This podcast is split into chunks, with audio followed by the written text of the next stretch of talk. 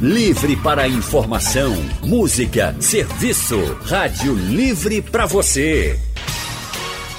O consultório do Rádio Livre.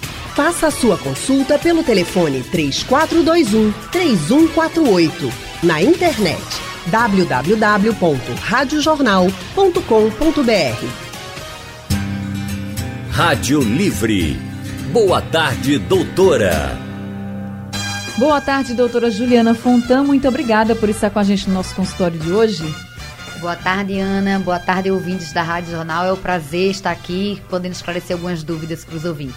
Então, gente, hoje nosso consultório vai falar sobre as doenças que são mais comuns na pele nessa época de verão. Então, a gente trouxe aqui a doutora Juliana, que é dermatologista, preceptora da residência médica de dermatologia do IMIP. Ela é titular da Sociedade Brasileira de Dermatologia e também sócia da clínica Dona Pele. Para você que está nos ouvindo, apareceu algo na sua pele que você não sabe o que é, está em dúvida, não conseguiu ainda ir para o médico, se quer participar com a gente, ou se você já teve algo e diz, ah, eu tratei desse jeito, mas não ficou bom logo, enfim. Tem dúvida? Você pode participar com a gente. Você pode mandar mensagem pelo painel interativo no nosso site. Você pode mandar mensagem também pelo nosso WhatsApp, o número 99147 8520 ou você pode ligar aqui para a gente conversar diretamente com a doutora Juliana Fontan. Val já está esperando sua ligação, você pode ligar e conversar diretamente com ela. Então, doutora Juliana, vamos começar falando sobre essas principais doenças, porque verão é época de muito calor e a gente está num clima muito quente. Tá? Às vezes chega a ser insuportável mesmo, até o vento que circula é quente. E acabam aparecendo algumas manchas, alguns carocinhos na pele e que são muito comuns nessa época de verão. Então eu queria que a senhora começasse já explicando quais são as doenças mais comuns que aparecem na pele quando a gente está nessa temperatura tão quente. Exato, Ana. Então, tem, existem doenças dermatológicas que vão ser mais comuns nesse período do verão, principalmente esse verão que, que estamos vivenciando, que o calor está muito grande. Então, as, as pessoas tendem a ter mais transpiração, é, a umidade. Então, o aumento de transpiração, o calor e a umidade são ambientes propícios para desenvolvimento de algumas doenças, especialmente as micoses, que são os fungos. Então, o que fungo gosta? O fungo gosta de umidade e de calor e de lugar abafado Então, nessa época do ano que o paciente, é, as pessoas transpiram mais e ficam na umidade, vão é mais propensas a desenvolver o fungo em áreas de dobras, principalmente, como axilas, na virilha, entre os dedos. É, então, uma das doenças mais frequentes são as micoses. Outras doenças que podem ser mais frequentes também no verão é a brotoeja, a famosa brotoeja, que é a miliária, né, que popularmente a gente conhece como brotoeja, que é devido ao excesso de transpiração. Muitas vezes as nossas glândulas sudoríparas, elas entopem, principalmente em crianças, em bebês que têm essas glândulas imaturas, e esse entupimento dessas glândulas formam aquelas bolinhas avermelhadas que coçam, bastante incômodos, é, que é devido mais comum comum também nesse verão. A micose não deixa bolinha, é a brotoeja que deixa a bolinha vermelha, né? Isso, a micose, ela vai, é, dependendo da localização, por exemplo, a gente pode ter micose, que é o fungo, pode ter de pele, de cabelo, de unha. Então, a micose de pele, o fungo de pele, nas, nas regiões mais comuns de dobras, que são nas axilas, na virilha, embaixo das mamas, da mulher que tem uma mama ma maior. Então, nessas regiões, o mais comum é aparecer um avermelhado. Então, uma lesão vermelha que coça, e às vezes paciente acha que é uma alergia e bota qualquer coisa para alergia e não vai estar tá ajudando aí no tratamento do fungo, porque não é uma alergia, é um fungo e tem que tratar com antifúngico, né, que são outras, outra droga diferente do tratamento para alergia. Por isso que é muito importante procurar um especialista para antes de passar qualquer pomada caseira ou recomendado pelo vizinho. Agora, quando aparece a mancha vermelha, e tem aquela. Tem como se fossem uns carocinhos e também fica meio alto. A pessoa começa a coçar e vai ficando aquilo pior, vai ficando aquilo pior. Enfim, o que pode ser, doutora? É, então, mancha vermelha, né? A mancha eritematosa é, é um termo bem específico, porque várias doenças dermatológicas vão dar vão mancha aparecer. e carocinho e várias coçam também. Mas para o especialista não é difícil de diagnosticar. A gente, com o exame clínico, a gente consegue identificar se essa mancha vermelha é uma mancha de fungo, se é um, uma infecção bacteriana, se é uma foliculite, se é uma alergia, que também dá como mancha vermelha que coça. E, especificamente, o fungo é uma mancha vermelha mais úmida nas áreas de dobra. Então, na área de axila, de virilha, aquela lesão vermelha, úmida e que coça. Aí a topografia também é importante para o diagnóstico. Muita gente vai à praia e à piscina nessa época. E às vezes a piscina tem muita gente, né? Os parques aquáticos, enfim. Isso. E acabam, quando voltam, por exemplo, vamos usar aqui a piscina. E quando volta da piscina, tá com a coceira na pele. E aquela coceira permanece. Que pode ser? Pode ser uma micose, por exemplo? Pronto, a, a, micose, ela é muito comum em ambientes de piscina e praia, não só por ser contagiosa, mas principalmente pelo você por você ficar com roupas molhadas. Então você tá de sunga no homem, um biquíni ou maiô na mulher, é manter aquela roupa úmida e molhada é tudo que o fungo precisa para se desenvolver, porque a maioria desses fungos, eles existem na nossa pele. Eles convivem na nossa pele sem causar nenhuma doença. Então quando você dá o ambiente propício, que é o calor, o verão, a umidade e a roupa úmida, aí ele vai desenvolver e vai dar aquela lesão de fungo. Mas falando de, também em piscina, realmente é um meio que você pode ter é, contaminar outros agentes, levar e adquirir outros agentes por contaminação na piscina pública, por exemplo, como as verrugas, o molusco contagioso, que são lesões de vírus e que podem ser mais facilmente transmitidas em piscinas, em, em lugares de em quadras esportivas que conviva muita gente. Isso é preciso um tratamento de imediato? É, não, não posso dizer que são doenças graves, mas são doenças que são incômodas, né? O fungo é muito incômodo, é, a gente, é, é importante tratar, porque a, se você não vai tratando, ele só vai aumentando e, e vai ficando mais incômodo. É, é importante também Tá, estar atento aos pacientes diabéticos, por exemplo, que às vezes desenvolve, desenvolvem fungos entre os dedos do pé, que a gente chama de intertrigo, que é aquela área, o fungo entre os dedos do pé, ele se manifesta mais como uma área esbranquiçada entre um dedinho e outro, principalmente entre o penúltimo e o último dedo do pé, que são dedinhos mais juntinhos. É, aí fica aquela área esbranquiçada, fica dando aquele cortinho.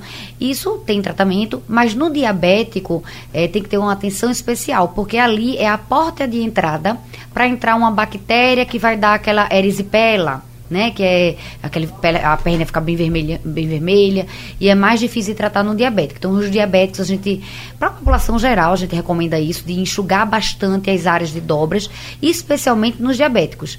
Então, tu, após o banho, após o banho de piscina, após o banho de praia, após o banho de chuveiro mesmo, é, tá atento a enxugar bem, deixar a pele bem seca. Muitas vezes a gente recomenda até usar o secador de cabelo no modo frio principalmente para quem é diabético, né? Ventilador para botar no pé, para que essa região de dobras, é, axila, virilha e entre dedos fiquem sequinhas. Porque se ficar qualquer área molhadinha, isso predispõe ao desenvolvimento do fungo. Além de você secar bem a sua pele, nessa época quente que a gente vive, tem outra forma da gente se prevenir? Por exemplo, é recomendável usar roupas mais leves, isso falando de tudo que uhum. a senhora já uhum. disse aqui, de micose, brotoeja, mas é recomendável que a gente use roupas mais leves, calçados abertos nessa época. O que a senhora recomenda até para prevenir mesmo?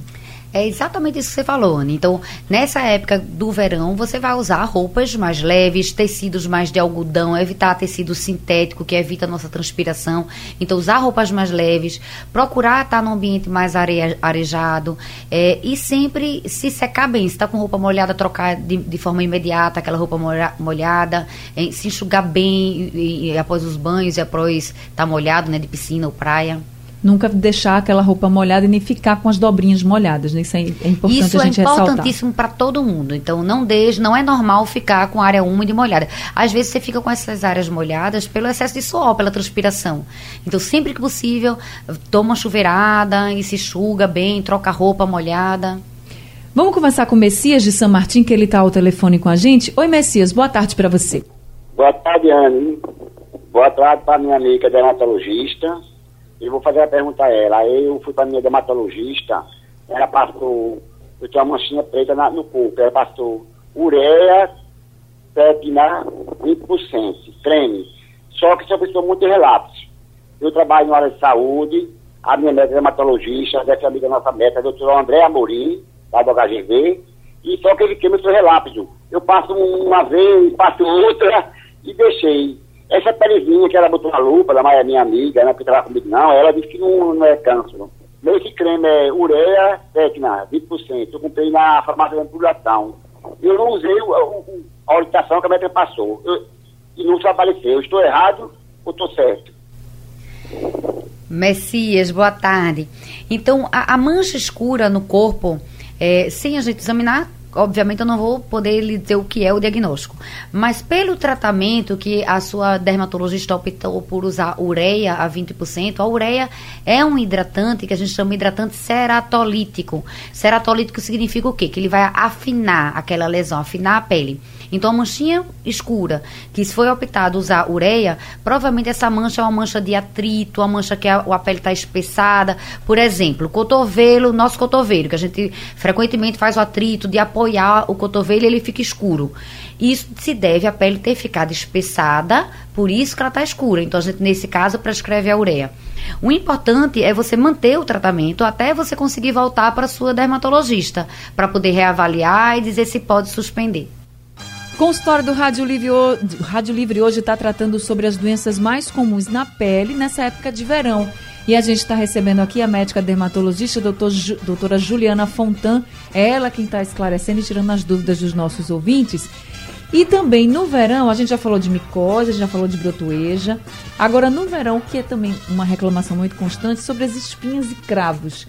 Muita gente diz que a pele muda e que aparecem mais espinhas, mais cravos. De fato, é isso mesmo? É por causa da, do tempo, doutora? É, no verão eh, tem, existe uma piora da oleosidade da pele, né, pelo excesso de transpiração e excesso de secreção mesmo da glândula que secreta a, a oleosidade. É, essa piora da oleosidade vai, vai dar surgimento maior de quem for predisposto a comedões, são os cravos e as espinhas. É, existe também um, uma, uma doença chamada acne solar. Então tem paciente que quando vai para a praia leva sol, volta com acne que às vezes a pessoa nem tinha acne, mas tinha a, a, a própria exposição solar pode desencadear uma acne.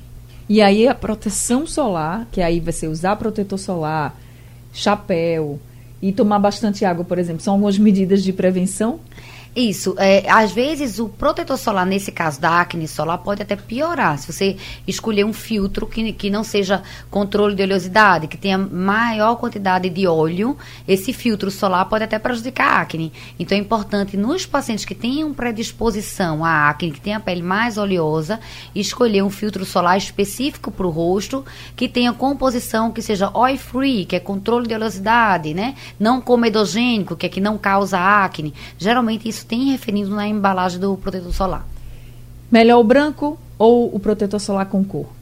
É, o protetor solar, é você, o importante é você escolher um protetor solar com fator de proteção acima de 30, seja ele com cor de base ou sem cor. Então vai muito da, da preferência de cada um.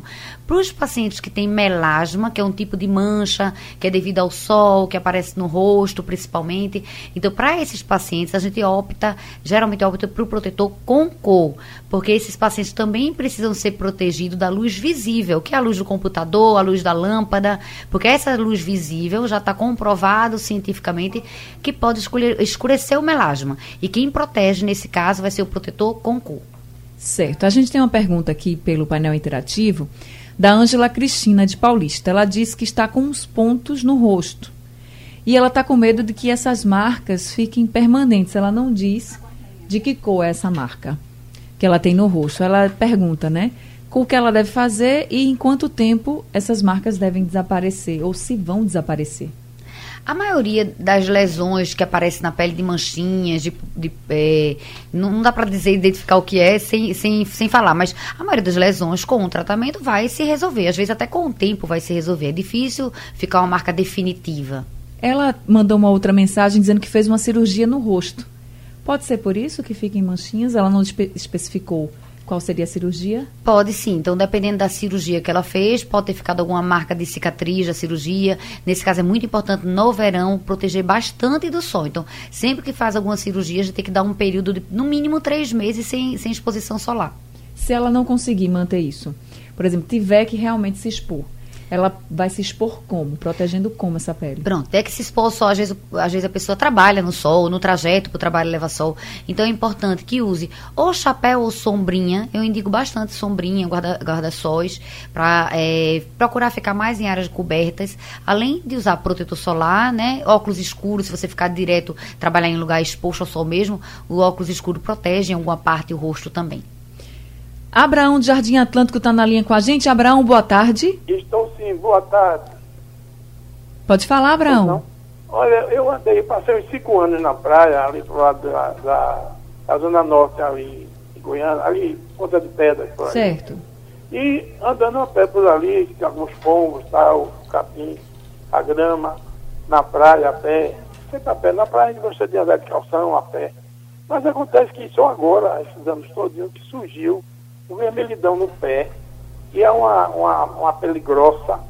E eu passo ciproconazol com um outro produto, uma, uma pasta, um creme. E Certo. ele, é, ele, ele estaciona, mas não vence. Entendi. Eu- Deixa eu passar aqui para a doutora Juliana. Primeiro, doutora Juliana, se a senhora acha que esse, esse vermelhidão no pé que ele fala, que o Abraão fala, é decorrente dessas caminhadas que ele fazia há muito tempo e eles só apareceram agora? A Abraão tá na linha ainda? Ah, já foi, né? É, então, esse, esse vermelhidão no pé é importante saber em, a localização, né? É, porque a topografia da lesão, mesmo sem a gente examinar, eu poderia sugerir alguma coisa. Então, se você tem um vermelhidão entre os dedos do pé, pode ser um fungo. Se o vermelhidão é mais na sola do pé, pode ser um- uma psoríase. Psoríase é muito comum, na planta do pé e pode ter a ver com a história dele, de há muito tempo ter essa lesão, dela às vezes está pior, às vezes está melhor, porque é uma doença recidivante. Então a psoríase ela se mostra como placas vermelhas no pé. Tem tratamento, mas não posso dizer que tem cura, porque muitas vezes essa doença pode recidivar. Mas mais uma vez não tem como fechar um diagnóstico nesse caso. Ele diz que usa cetoconazol, não é isso? Pra- mas vai e volta. Isso. Então, O cetoconazol é uma doença, é um, um remédio, um creme antifúngico. Então ele iria resolver se fosse uma doença somente de fungo. Como ele vai e volta, provavelmente não deve ser o diagnóstico. Consultório do Rádio Livre hoje falando sobre as doenças mais comuns na pele que aparecem nessa época de verão. A gente está recebendo aqui a médica dermatologista doutora Juliana Fontan. Eu já vou abrir esse bloco falando da pergunta da, do André Silva, de Vitória de Santo Antão. Ele pergunta o que é o pano branco, doutora Juliana. É, é André? o nome? André. André, então o pano branco foi boa a sua pergunta, que muita gente tem dúvida, né? E é uma doença mais frequente no verão. Então, mui- muitos pacientes desenvolvem pano branco no verão. Pano branco é um fungo, é uma micose. O nome científico é pitiríase versicolor. Versicolor porque ele pode se manifestar de várias cores, não só branca. Então, existe pano branco, que é o mais comum na forma branca, mas existe o pano branco, ele meio alaranjado, meio avermelhado, até marrom. Então, pano branco, pitiríase versicolor. A gente nota que é o pano branco, um- um- uma, uma dica, é além de ter a mancha branca, ela tem uma discreta descamação, parece uma areinha bem fininha. Então, às vezes, o paciente está com a pele oleosa não vê essa descamação. Mas se estirar a pele, se roçar a lesão, aí aparece essa descamação, ma- fica mais branca a lesão. A lesão é meio que acende. Isso é, é uma dica para dar o diagnóstico de pano branco e poder diferenciar o pano branco de outras manchas brancas que são tão comuns na nossa, aparecer na nossa pele também. Como é o tratamento para pano branco, doutora? O tratamento do pano branco é um tratamento simples, é um fungo que ele responde bem aos antifúngicos, né, aos antimicóticos. Então vai depender da extensão. Então se forem poucas lesões, vai ser um antifúngico na forma de creme. Já, já se tiver uma área muito extensa acometida, o tronco todo acometido, por exemplo, a gente além de, de associar o creme, vai associar também um antifúngico oral na forma de comprimido. Agora a senhora falou que dá para diferenciar né, o pano branco de outras manchas, porque normalmente quem leva muito sol também aparecem umas manchinhas brancas na pele, né? Sim, então é, essas manchinhas brancas, que são aquelas manchinhas do tamanho de cabeça de alfinete, geralmente, que aparece mais comum em braços, é, nas pernas, são chamadas leucodermias gutatas. Gutatas de gota mesmo, que são lesõezinhas de, em forma de gota, bem pequenininhas. Essas manchas brancas, elas são devido à exposição solar crônica da vida toda, geralmente. Então, de tanto o sol lesionar a pele, tem uma hora que ele lesiona uma- um melanócito, que é a, a célula que produz o pigmento, então naquela área não vai mais produzir pigmento. Então, a leucodermia gutata. Esse tipo de mancha, o que é que a gente, como é que a gente pode diferenciar do pano branco? A localização, que é diferente, pano branco é mais comum em áreas de maior oleosidade, como tórax, no, nas costas, é, enquanto que a leucodermia gutata vai ser nas áreas de exposição solar, como braços, pernas. E a leucodermia gutata não tem aquela descamação que eu falei do pano branco. Agora, por exemplo, o pano branco passando o remédio, ele desaparece. E essas manchinhas desaparecem? Essas manchinhas não desaparecem, então por isso que é importante é, fotoproteção ou camisas né, que cubram a área quem trabalha exposto ao sol, está é, sempre coberto, ou protetor solar, porque uma vez que aparecem essas manchinhas, aí vai ser mais difícil de que elas se, saiam. Consultório do Rádio Livre hoje, falando sobre as doenças mais comuns na pele nessa época de verão. Estamos recebendo aqui a médica dermatologista doutora Juliana Fontan e agora o Eliezer Martins de Prazeres é quem vai conversar com a gente. Eliezer, muito boa tarde para você. Boa tarde, Ana. Para mim é um prazer muito grande estar falando com você. Prazer é todo nosso, Eliezer. Fique sempre à vontade. Ana, a minha pergunta é o seguinte: é, eu sou um cara diabético, tá certo? E de vez em quando aparece bolhas nos meus pés. Só que é o seguinte. Alô? Pode falar, estou lhe ouvindo. Ah, então o que, que acontece? É, quando essas bolhas vão embora, mesmo sendo pequena, fica a mancha branca. O que eu teria que fazer para tirar essa mancha? E então... não é pano branco, é em função dessa bolha, né? Boa tarde, Eliezer. Aqui quem está falando é a doutora Juliana. É, então é um prazer lhe escutar, vamos tentar aqui lhe ajudar. Então, essas bolinhas que aparecem no pé, o mais provável de ser é, é uma doença chamada desidrose. A desidrose é, aparecem essas bolinhas pequenas no pé que geralmente podem coçar, depois elas vão embora, deixando uma descamação meio esbranquiçada. E essas bolinhas, elas são recidivantes. Isso quer dizer que ela pode ir e voltar. Tem época que vai estar pior, tem época que ela sai completamente. E muitas vezes elas voltam quando a gente está com algum estresse, algum aperreio, é quando essas bolinhas voltam. Como você é diabético, o importante é que você cuide bem do seu pé, não estoure eh, de forma alguma essas bolinhas, para não, não, não, abrir uma solução de continuidade com a pele, ou seja, não causar nenhuma ferida e ser uma porta de entrada para entrar a bactéria, né? Que você sabe bem que o diabético tem que cuidar bem dos pés para não, não existir essa porta de entrada. Quando está na crise dessas bolinhas, é, geralmente a gente prescreve pomadas à base de corticoide tópico para tirar da crise. Fora da crise, quando já está essa manchinha branca que você fala descamando, aí no caso é só usar hidratante. Agora, doutora, no verão também é comum furúnculo no verão, o furúnculo eh, pode, pode acontecer em qualquer época do ano. No verão, é, pode estar tá mais predisposto pelo fato do abafado, do clima, de, daquele negócio de entupimento das glândulas, né? E, o, o, furúnculo nada mais é do que a inflamação de um folículo piloso. Ele, ele fica in, é, como se fosse entupido e inflamado. Forma aquela bola vermelha e com a bactéria dentro. Então, é uma doença que a gente chama infecciosa por uma bactéria. É uma doença causada por uma bactéria, que ela inflama o folículo piloso e fica aquela, meio aquele nódulo, aquele caroço vermelho dolorido. É mais comum no verão também. Muita gente acha que furúnculo é um problema no sangue. Não é um problema no sangue. Ou Veja pode bem, ser pode também. ser sim. O furúnculo, quando você tem uma lesão única de furúnculo, por exemplo, tá embaixo do meu braço, embaixo da axila, tô com a lesão de furúnculo. Pode ser um pelo que encravou, a bactéria entrou e fez o furúnculo, contaminou aquele pelo. Mas se você tem uma furunculose de repetição, de vez em quando está tendo furúnculo, aí a gente faz uma investigação. Às vezes é uma anemia, às vezes é uma baixa de imunidade. Então a gente vai precisar de exames sistêmicos para resolver a causa de estar tá tendo com tanta repetição aquele furúnculo. Furúnculo pega? O furúnculo não pega, porque é uma a bactéria do furúnculo são bactérias é, comensais, que a gente chama, que vivem no nosso corpo. E ela aproveita um pelo que encravou e, e entra a bactéria no pelo. Então ela se aproveita da situação para desenvolver o furúnculo, mas não necessariamente vai, vai passar de uma pessoa para outra. Se for, por exemplo, um pelo que encravou, é um tratamento diferente de uma pessoa que tem recorrentemente? É, é, na verdade, qualquer inflamação por bactéria, a gente vai tratar com antibiótico, tá? Pode ser um antibiótico tópico, pode ser um antibiótico sistêmico, mas se o paciente tem essa inflamação de forma recorrente, que é a furunculose de repetição, a gente faz um tratamento que a gente chama de descolonização. Essa bactéria que eu já falei aqui, que ela é comum, tá no nosso corpo, nesse paciente que está tendo furunculose e repetição, a gente não quer ela, não é bem-vinda para aquele paciente. Então, a gente vai descolonizar, a gente vai tirar a bactéria daquele corpo. Então, a gente vai fazer um tratamento diferente, com os sabonetes antissépticos, com os é, ciclos de antibióticos todo mês, até descolonizar. E a Joselina de Cruz de Rebouças Está dizendo, doutora Juliana, que ela tem um sinal grande no rosto, bem ao lado da bochecha, e que ela gostaria de tirar, mas não consegue um cirurgião pelo SUS. Quais são os hospitais que ela pode procurar, doutora? Então a gente tem uma vasta é, rede né, de, de, de hospitais é, pelo SUS, sem custo nenhum, que o paciente pode procurar. Então vou citar alguns que têm serviço de residência médica, porque geralmente tem todas as especialidades e é mais acessível.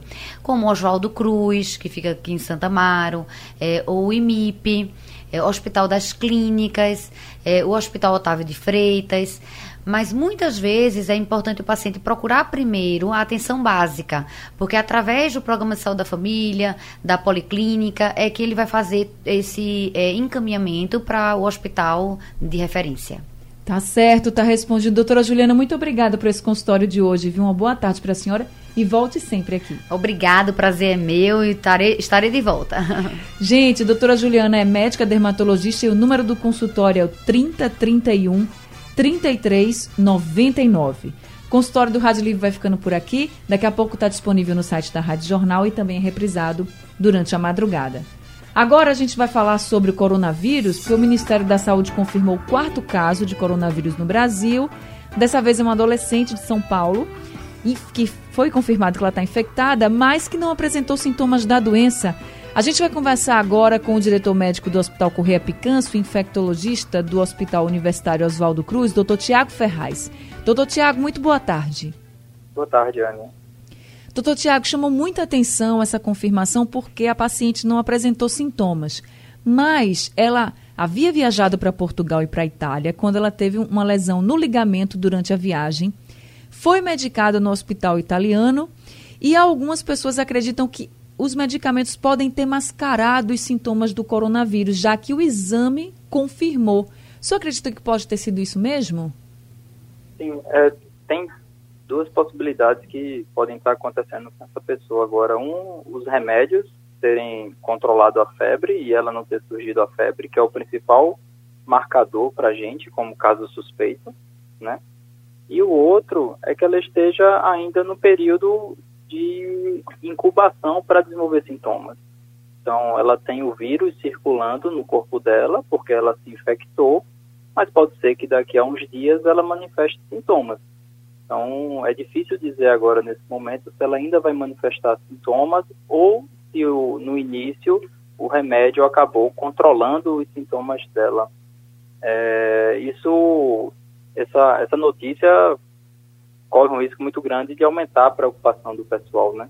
Exatamente, porque como não tem sintomas, as pessoas podem ficar pensando agora, ah, será que todo mundo tem que fazer o exame para saber se tem ou não coronavírus? Não é por aí, né, doutor? Ela fez porque ela passou pelos países que têm já uma incidência de casos, não é isso? É, mas nem por este motivo, porque as pessoas que viajam para os países, é, que agora são 27 países, a lista de, de áreas de transmissão pela OMS, nem por isso essas pessoas, mesmo que viajem, têm indicação de fazer exames ou de permanecer em isolamento, mesmo que seja domiciliar.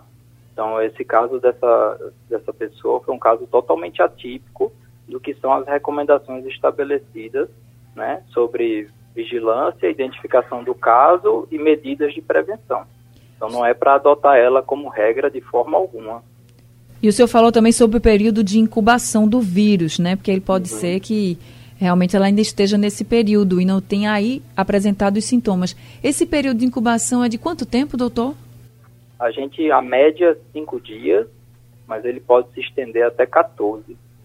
Então, se eu não me engano, essa, essa pessoa voltou de viagem no dia primeiro. Então, você vê, ela ainda está com chance de desenvolver sintomas, né?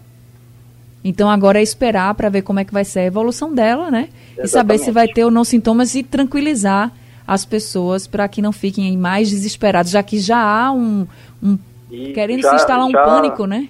Exatamente. E já há um movimento de certas situações, principalmente escolas, é, recomendando que crianças, é, estudantes que voltaram de viagem permaneçam em casa. Isso não é uma recomendação dos órgãos sanitários, nem o nacional, nem o internacional né?